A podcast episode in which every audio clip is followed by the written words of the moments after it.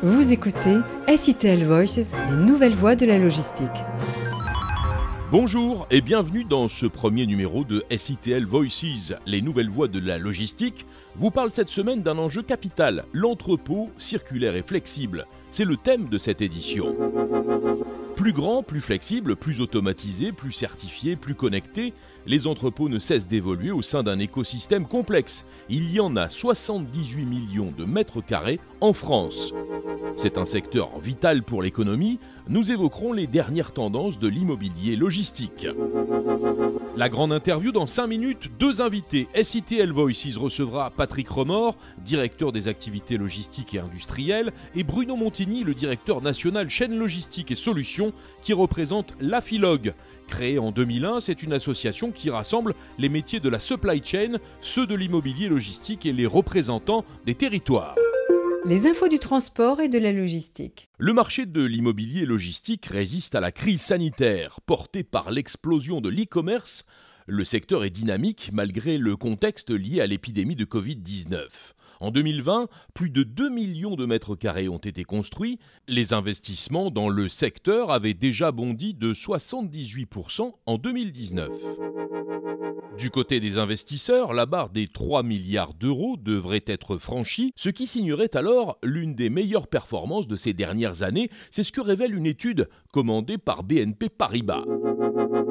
Le déplacement de la consommation vers le digital et l'accueil favorable au développement d'entrepôts de collectivités locales, en particulier celles où les besoins en emploi sont élevés, constituent en effet de puissants facteurs de soutien pour le marché. Autre conséquence du boom de l'e-commerce, les entreprises investissent de plus en plus dans des plateformes XXL, c'est-à-dire d'une surface supérieure à 40 000 m2. L'intérêt Massifier les flux pour gagner en productivité au lieu de multiplier les plateformes. La tendance est à la concentration des flux sur des sites polyvalents complétés de plateformes satellites de taille réduite à proximité des bassins de consommation. Enfin, dernière tendance qui émerge, le renforcement des critères RSE sous l'effet des réglementations et notamment de la loi énergie-climat, les plateformes sont de plus en plus propres et autonomes au niveau énergétique. Elles sont également configurées pour offrir bien-être et confort aux salariés et ainsi limiter la pénibilité au travail. Deux illustrations pratiques de ces tendances en France. GSE a lancé les travaux de construction du nouveau centre logistique et siège social de la SCADIF en Seine-et-Marne, la société coopérative d'approvisionnement de l'Île-de-France, destinée à approvisionner les magasins Leclerc du sud et de l'ouest de la région parisienne d'une superficie d'environ 75 000 m2, utilisant des procédés de dernière génération, ce chantier comporte cinq bâtiments. L'usine logistique se composera notamment d'un entrepôt dédié au stockage de produits frais et ultra frais ou surgelés à moins 25 degrés de 24 000 m2. Dans un souci d'attention à l'aspect environnemental, une solution photovoltaïque, notamment via des installations d'ombrières, sera également intégrée. La livraison est prévue à la fin de cette année 2021. L'entreprise Logicor vient de finaliser le développement d'une nouvelle plateforme sur le parc d'activités de la Houssois, situé sur la commune de la Chapelle d'Armentières dans le département du Nord. Dans le courant de ce mois de juillet, le bâtiment accueille l'enseigne Centralité, spécialisée dans la distribution de produits alimentaires pour animaux. Cette plateforme bénéficie d'une superficie totale de 35 000 m2 et elle est équipée de 38 quais de bornes de recharge pour une capacité d'une trentaine de véhicules électriques, ainsi que d'un système vertueux de récupération des eaux de pluie. Logicor qui a également réalisé cette année une extension de 4 700 m2 de sa plateforme logistique à proximité d'Angers dans le Maine-et-Loire. Pour le spécialiste de la logistique pharmaceutique Alloga France, qui a permis la création de 10 emplois d'opérateurs logistiques en local, portant les effectifs du site à environ 120 personnes. La grande interview, c'est dans deux minutes. Mais avant, les brèves de l'actualité. C'est un poids lourd de l'activité portuaire en Europe. Depuis le 1er juin, les ports du Havre, de Rouen et de Paris sont réunis au sein d'un même établissement, Aropa Port. C'est le grand port fluvio-maritime de l'axe Seine. Il représente le cinquième port nord-européen, mais également le premier port pour le commerce extérieur de la France. La 3D au service de la manutention, c'est la société Actemium à Bordeaux qui innove pour proposer à ses clients un procédé holographique qui permet de projeter dans un environnement réel et non pas dans un casque de réalité virtuelle. Il permet aussi de guider les installateurs, de former les opérateurs maintenance et à tout non négligeable, actuellement, il peut s'utiliser en distanciel. Technologie de pointe également dans la manutention avec Effibot, un petit robot qui prend la forme d'un chariot tour à tour suiveur et autonome. Il peut évoluer dans le sillage d'un préparateur commande, puis assurer tout seul le transfert de colis ou de pièces entre différents lieux. Il est le fruit des recherches et développements de la société clermontoise Effidence. Née en 2009, l'entreprise est spécialisée dans les véhicules robotisés utilisés dans l'agriculture, la défense, le BTP, l'industrie ou la logistique, qui peuvent aller du chariot de quelques dizaines de kilos aux véhicules de plusieurs tonnes. Un village inédit à l'occasion de la SITL 21, consacré aux problématiques liées au dernier kilomètre. Écologie, coût élevé de l'urban delivery, activité e-commerce en très forte croissance, à découvrir les dernières innovations concernant les véhicules autonomes hybrides, électriques ou drones, mais aussi tout ce qui est emballage et colis connectés. La digitalisation des services associés au dernier kilomètre sera ainsi abordée applications mobiles, nouvelles formes de tracking et de reporting, bornes interactives et modules de commande innovants seront présents sur ce village du dernier kilomètre. La SITL 21 se tiendra pour rappel du 13 au 15 septembre prochain. La grande interview. SITL Voices accueille Patrick Remord, directeur des activités logistiques et industrielles, et Bruno Montigny, le directeur national chaîne logistique et solutions, qui représente l'Association française de l'immobilier logistique. Ils sont en compagnie de Richard Barnes. Quelles sont les tendances en ce qui concerne la, réutilisation des surfaces existantes? Patrick Remord. La tendance est vraiment à la, à la hausse. Euh, aujourd'hui, on a de plus en plus de, de difficultés pour identifier du, foncier. Et euh, comme vous le savez, en France, l'artificialisation des sols euh, est quelque chose qui n'est pas, qui, est devenu très complexe. Et donc, les, nous avons besoin en logistique d'une manière générale de, de plus en plus de projets euh, liés à la transformation des modes de consommation. Et donc, les, les terrains, en fait, nous allons les chercher euh, plutôt dans les friches aujourd'hui, et nous essayons de les chercher plutôt dans les friches industrielles. À quel point est-il difficile de trouver des locaux vacants au cœur des villes pour la gestion du dernier kilomètre et comment est-ce que la, situation évolue? Bruno Montigny. Euh, il y a effectivement une raréfaction de locaux, de surface en milieu urbain, périurbain qui est, euh, qui est évidente, avec un, un parc qui n'offre pas réellement de véritables surfaces adaptées, pensées construite pour mettre en œuvre des activités logistiques urbaines. Et c'est un vrai souci. Je pense qu'ici, une, un axe de réflexion fort dans les, euh, dans les mois qui viennent pour à la fois les collectivités locales, les développeurs, les investisseurs, pour réellement harmoniser et mettre en place une offre qui soit cohérente et qui réponde aux attentes des utilisateurs et par voie de conséquence aux attentes des consommateurs que nous sommes. Quand il s'agit d'un entrepôt déjà construit, euh, quelles sont les options Par exemple, l'utilisation de la verticalité? Ben, De toute façon, c'est la, la, véritable réponse au problème de raréfaction du foncier. Bruno Montigny. Comme ça se fait depuis toujours. De toute façon, dans des régions du globe où les contraintes foncières sont existentielles, si je veux dire, je pense à l'Asie, au Japon, à Singapour, à des, localisation comme ça, mais comme ça se fait également en France depuis bien longtemps, euh, dire les magasins généraux qu'on a connus à Paris ou à Marseille, euh, qui sont les mêmes, ont toujours toujours fonctionné avec des bâtiments à étage. Donc ce retour, je dirais, aux sources du stockage en étage, oui, s'impose de fait parce que gros problème de foncier, et puis parce qu'au bout du bout, avec des bâtiments une nouvelle fois adaptés, et là je reboucle avec ce qu'on se disait tout à l'heure, euh, bah, ça marche très bien les technologies évoluent, euh, le, mode de, préparation, d'acheminement des colis évolue aussi. Donc oui, la, verticalité est une vraie réponse. Dans les limites euh, techniques d'un bâtiment existant, parce que ce n'est pas toujours simple de les adapter. Dans les limites réglementaires également, parce que Dieu sait que euh, les activités de stockage sur plusieurs niveaux sont extrêmement, contraintes en termes de réglementation, mais c'est définitivement une voie très intéressante pour répondre aux besoins, en particulier la logistique urbaine. C'est une, une, évidence. Si je peux me permettre de compléter, Bruno, euh, je dirais qu'il y a aussi les process d'automatisation. Patrick Remord. En fait, dans votre question, Richard, vous parliez des bâtiments existants notamment.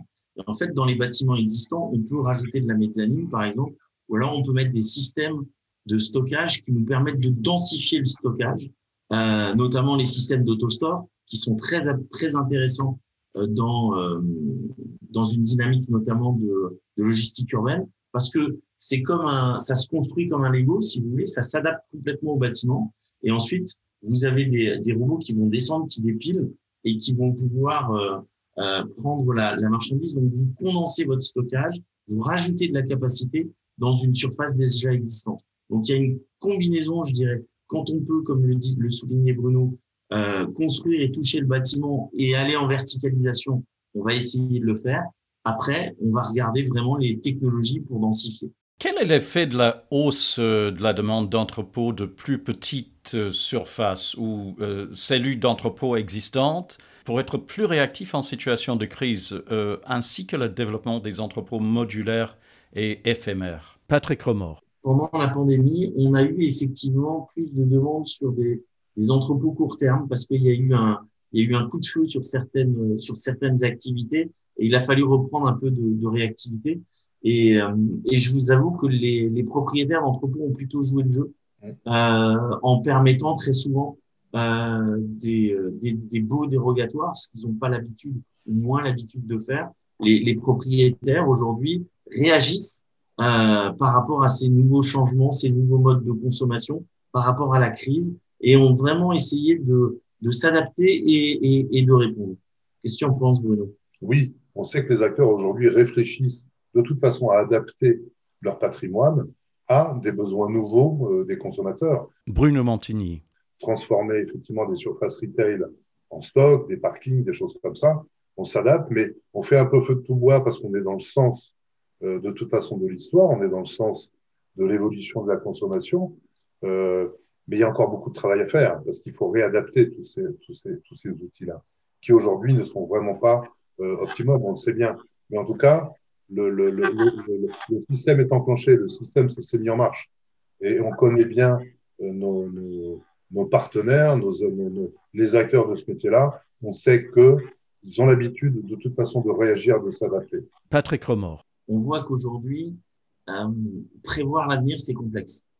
Euh, et donc, ce que, en général, nos clients, enfin les, les, les clients, qu'est-ce qu'ils voient? Ils voient une tendance euh, se dégager, ils définissent un besoin à 5-10 ans, mais ils vont pas directement aux besoins identifiés. Ils font un espèce de mid-term. Finalement, on a des projets qui sont moins, euh, pas moins certains, mais qui se déclenche en général par phase. Et donc, si on a un projet qui peut aller jusqu'à 60 000 mètres carrés, on va monter un premier, euh, un premier bloc de 30, 40 000 qu'on est sûr de tenir, qu'on est sûr de remplir. Mais en tout cas, on va essayer d'aménager une, espèce de souplesse pour faire face justement au rebond, au retournement euh, du marché.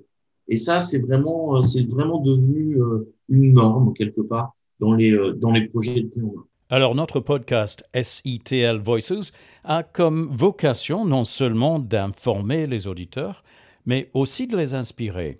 Et pour ça, nous aimerions savoir quelles sont vos sources d'inspiration. Moi, j'ai deux. Euh, en ce moment, j'ai vraiment deux sources d'inspiration. Patrick Remord. La première est, une, est un livre des années 80 euh, qui a été écrit par Kenichi Omae qui s'appelle Les Triades et qui explique le, le en fait c'est le c'est un des livres qui fonde la globalisation et qui fonde euh, le marché global et Kenichi Omae l'envisageait non pas comme un monde unique mais comme trois zones triadiennes euh, et des grandes zones euh, régionales et où chaque euh, euh, économie phare devait développer sa zone triadienne donc l'Europe l'Afrique le Japon la Chine l'Asie et euh, les États-Unis, euh, le continent américain. Et, et finalement, j'ai l'impression qu'avec la pandémie, on y est revenu et que euh, on est probablement euh, la pandémie a probablement sifflé la fin du modèle euh, tout global, Asie usine du monde, et on est peut-être en train de relocaliser des choses et, d'envisager des choses de manière régionale. Donc ça, c'est ma première source d'inspiration. Et la deuxième, elle, elle quitte rarement euh, mon sac en ce moment. c'est le Startup Way. Euh, pourquoi? Parce que dans nos entreprises, la clé, c'est l'agilité. Et, dans le monde d'aujourd'hui, la clé, c'est être capable d'être réactif, c'est être capable de se repenser. Et comment, quand vous êtes dans une grosse organisation, vous, vous gardez l'agilité de la petite start-up? Et comment vous arrivez à faire bouger des mammouths aussi, de manière aussi agile que des gazelles? Et, et ça, ça m'inspire beaucoup parce que je pense que c'est la clé de la réussite aujourd'hui. Bruno Montigny. Vous savez, les inspirations, elles sont euh, déjà historiques. je fais ce métier depuis, euh, depuis euh, ma foi, fort longtemps. Donc effectivement, c'est souvent en se tournant vers son passé qu'on essaie d'imaginer un peu ce qui va se passer dans l'avenir. Et ça, c'est pas inintéressant. Beaucoup d'échanges, en particulier au sein de la Philog, avec tous les professionnels de, l'immobilier logistique qui procurent une richesse de connaissances, d'expérience qui est assez remarquable. Je sais qu'il y a beaucoup de, beaucoup de travaux qui vont en ce sens. Les échanges au quotidien, de toute façon, avec les clients, avec les utilisateurs, mais aussi avec les consommateurs. Et puis, euh, une vue toujours, euh, euh, toujours aussi, aussi importante sur ce qui se passe, bien évidemment, chez nos voisins, proches ou lointains. Je pense que ces dernières années, on a été beaucoup, beaucoup inspiré par ce qui se passe en Asie, parce que ce sont des gens qui sont précurseurs dans la mesure où ils sont confrontés naturellement et historiquement depuis bien longtemps à la problématique de rareté foncière. Et puis après, des choses beaucoup plus, beaucoup plus proches et beaucoup plus simples sur euh, euh, des idées d'économistes ou sur des, des, des projections d'économistes. Je suis un économiste de formation, donc je m'intéresse toujours, bien sûr, à, cette, à, cette, à cette activité, à cette science, même si ce n'est pas une science exacte, bien au contraire. Mais vous voyez, un, panel de toute façon d'inspiration qui est vaste, qui s'ancre dans le passé, dans le futur, dans le réel, dans le proche, dans le lointain. Je pensais un peu la, la force de nos, de nos métiers d'être euh, capable de se positionner comme une tour de contrôle avec une vision à 360 sur énormément, énormément de domaines divers et que c'est là où on en tire euh, tout l'intérêt. C'était la grande interview de SITL Voices. Nous recevions pour l'Association française de l'immobilier logistique Bruno Montigny, directeur national chaîne logistique et solutions, et Patrick Remord, directeur des activités logistiques et industrielles. SITL Voices, c'est votre podcast. À retrouver toutes les deux semaines sur toutes les plateformes populaires de podcast. Dans le prochain numéro de SITL Voices qui sera disponible à partir du 3 août, nous évoquerons l'explosion du volume de colis et son influence sur la gestion logistique. C'était SITL Voices, les nouvelles voies de la logistique.